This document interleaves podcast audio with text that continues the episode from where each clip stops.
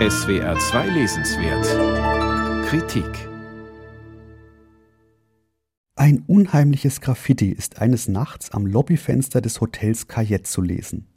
Schlucken Sie doch Glassplitter. Wer die Worte geschrieben hat, ist rasch klar. Es war Paul, der Nachtdiener, der etwas von Schulden murmelt und umgehend entlassen wird.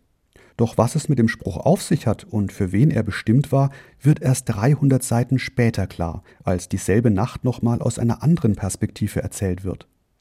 Das ist typisch für die verschachtelte Erzählweise der kanadischen Autorin Emily St. John Mandel.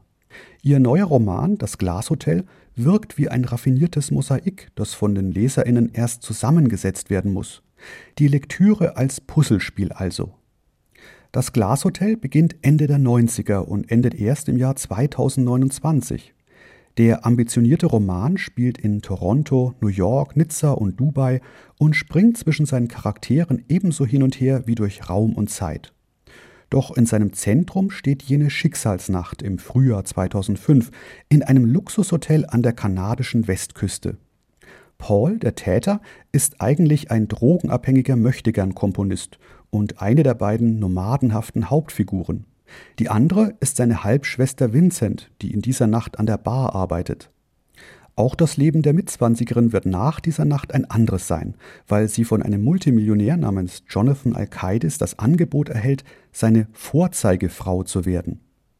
Die Scheinehe liefert dem Verwalter von etlichen Milliarden Dollar an Kundengeldern den Anschein von Beständigkeit. Der jungen Frau ermöglicht das Abkommen, wie sie es nennt, im Gegenzug ein märchenhaftes Leben im Zitat Königreich des Geldes. Ein fairer Deal, wie Mendels Protagonistin findet. Zumal sich die abgebrühte Vincent im Unterschied zu den meisten anderen Figuren im Roman nichts vormacht. Ein Mann wie Alkaides kann nur ein Schwindler sein, auch wenn die junge Frau vom wahren Ausmaß des Betrugs keine Ahnung hat. Denn in Wahrheit betreibt Alkaides ein gigantisches Schneeballsystem, in dem jeder neu investierte Dollar in die fantastischen Ausschüttungen der übrigen Anleger fließt. Von ihnen lassen sich Künstler und pensionierte Richter ebenso blenden wie Stiftungen oder Pensionsfonds.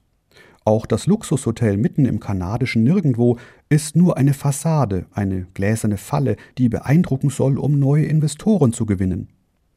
Die 42-jährige Kanadierin Emily St. John Mandel wurde vor sechs Jahren mit ihrer hellsichtigen Dystopie Das Licht der letzten Tage bekannt, in der die Menschheit von einem neuen Virus heimgesucht wird. Ihr neuer Roman schaut dagegen zurück in die Jahre der Finanzkrise 2007-2008. Der Finanzbetrüger Jonathan Alkaides ist nach dem Vorbild des Börsenmaklers Bernie Madoff gezeichnet. Wie dieser wird auch Alkaides nach dem Zusammenbruch seines Schwindels zu einer astronomischen Gefängnisstrafe verurteilt.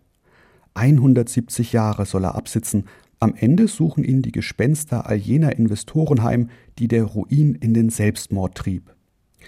Dass Alkaides sein Leben hinter Gittern beenden wird, verrät der Roman übrigens früh und ebenso, dass seine Scheinehefrau Vincent Jahre später im Meer ertrinken wird. In das Glashotel mischt sich immer wieder die Zukunft ein, etwa in Form von Vorausdeutungen. Oder die nicht gelebte Vergangenheit meldet sich zu Wort. Denn konfrontiert mit den Konsequenzen ihrer Entscheidungen flüchten sich Mandels Figuren in sogenannte Gegenleben, in denen sie natürlich alles besser gemacht hätten. Verwirrspiele mit der Zeit sind insofern passend, als ja auch Al-Qaides Investoren ihr Geld schon lange vor dem Zusammenbruch verloren haben, sie wissen es nur noch nicht. Und dass man etwas wissen und zugleich nicht wissen könne, ist eine Erklärung, besser gesagt Ausrede, mit der sich Al-Qaides Mitarbeiter später vor Gericht um Kopf und Kragen reden. Emily St. John Mandels Das Glashotel ist ein brillant komponierter Roman über Verführung, fatale Lebensentscheidungen und nicht zuletzt über die Macht der Selbsttäuschung. Emily St. John Mandel Das Glashotel aus dem Englischen von Bernhard Robben Ullstein Verlag 400 Seiten 23 Euro